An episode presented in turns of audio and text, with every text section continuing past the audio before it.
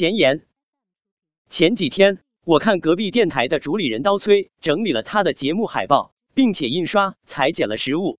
受他启发，我也产生以播客中出现的图片为主题做个合集的想法。播客中使用的图片主要有播客的账号头像、播客专辑栏目的封面和每期节目的封面。对于大多数只有一档节目的小播客来说，前二者通常是一样的。所以下面讨论的主要是播客的封面和节目的封面两类图片。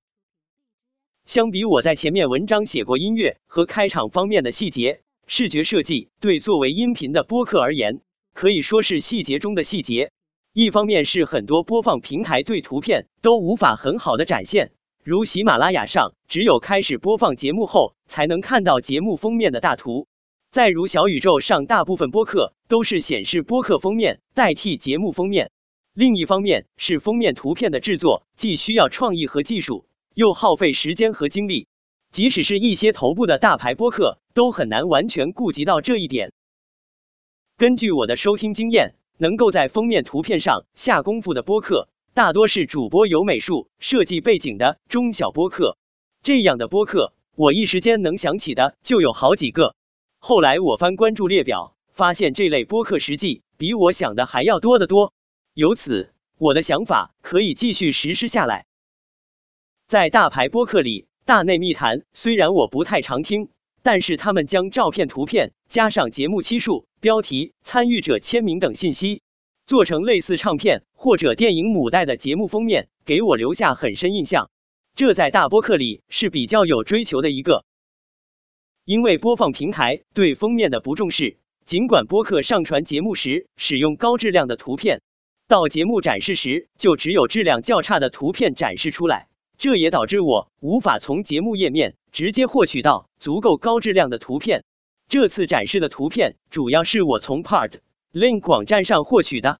通过喜马拉雅托管的播客，在这个网站上显示的图片质量还不错，但是通过荔枝托管的播客。在这个网站上的图片质量还是很差，因为这个原因，我放弃了娱乐电台这样只在荔枝托管的播客，这是有点遗憾的。